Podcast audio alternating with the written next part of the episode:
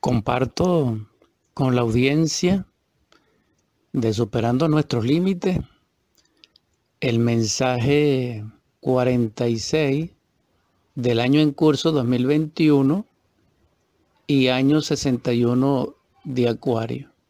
En el nombre del Cristo, en su misericordia infinita, que su paz sea derramada sobre nuestros corazones, sobre nuestros espíritus, para que seamos partícipes de la luz. Y en ella y con ella nuestra vida sea plena, próspera. Amén. En esta oportunidad, anhelo en espíritu compartir en una profundidad mayor de significado y concepción a mis hermanos y hermanas la vida en el ser, en el espíritu. Manifiesta aquí ahora a través de nuestra personalidad, de nuestro cuerpo físico, que en sí es multidimensional y que también se manifiesta, obviamente, en las experiencias de intercambio con nuestro semejante y con el mundo exterior. ¿Cuál es el propósito en sí de nuestra vida y de las existencias que ella contiene?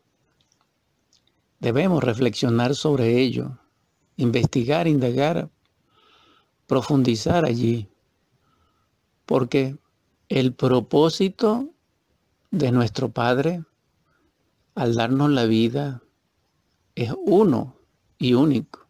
Sin embargo, nosotros lo ignoramos. Solo Él lo sabe.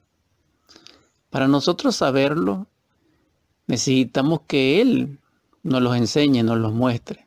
Y para ello debemos tener el nivel respectivo y la sabiduría y el espíritu para que así sea. Si no, no es posible. Ahora bien, ¿por qué en el estado en que estamos no sabemos de ello? Es simple, no tenemos nada, a excepción de la conciencia, que nos pueda comunicar con Él, en lo real, en la verdad, en sí.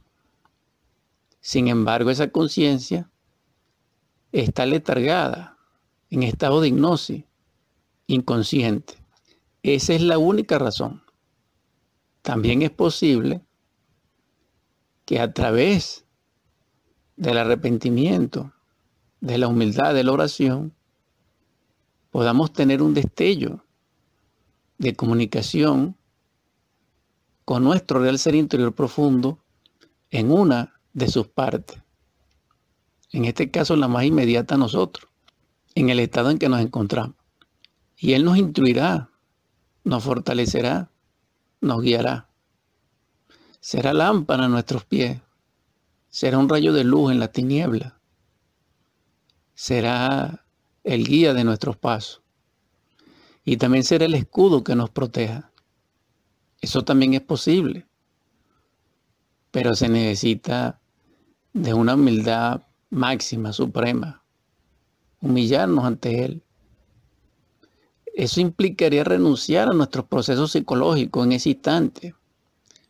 Eso expresaría y señalaría que nuestra mente ha de estar en un estado natural de quietud, de silencio, de paz, de serenidad. Solo así es posible, pero sí es. Y para continuar en la comunicación con Él necesitamos entonces despertar esa conciencia y para ello necesitamos liberarla del yo en sí. Esta es una batalla. Esto realmente es muy difícil, pero en sí es el propósito de la vida.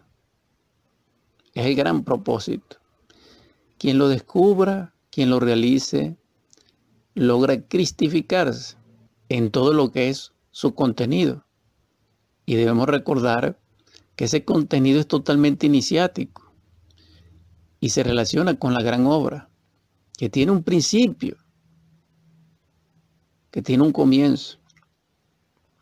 Y ese comienzo siempre es la aspiración a la luz. Hay algo interesante, que nuestra vida con su cotidianidad nos muestra cuáles son nuestros errores. ¿Por qué? Porque refleja esos errores a través de nuestros actos, que son en sí pensamientos y emociones e intención. Si nosotros estamos atentos, como el vigía en época de guerra, si estamos vigilantes, si estamos recordándonos a sí mismos en el ser, aquí y ahora, si estamos atentos contemplando nuestras propias reacciones y nuestra propia interacción y relación con nuestros hermanos y con el mundo, podemos descubrirlo. Es allí la oportunidad para comenzar seriamente el trabajo sobre sí mismo.